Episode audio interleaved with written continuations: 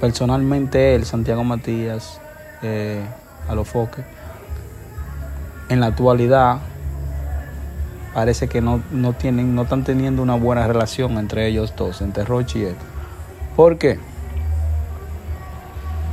No se sabe literalmente qué es lo que está pasando directamente entre ellos, pero eh, yo opino que realmente se está dejando ver así porque eh, a lo que creo que no asistió al concierto.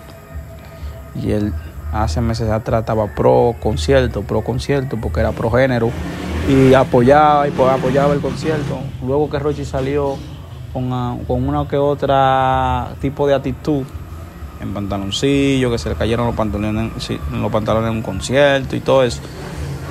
Él hizo una crítica que realmente, realmente yo la veo construida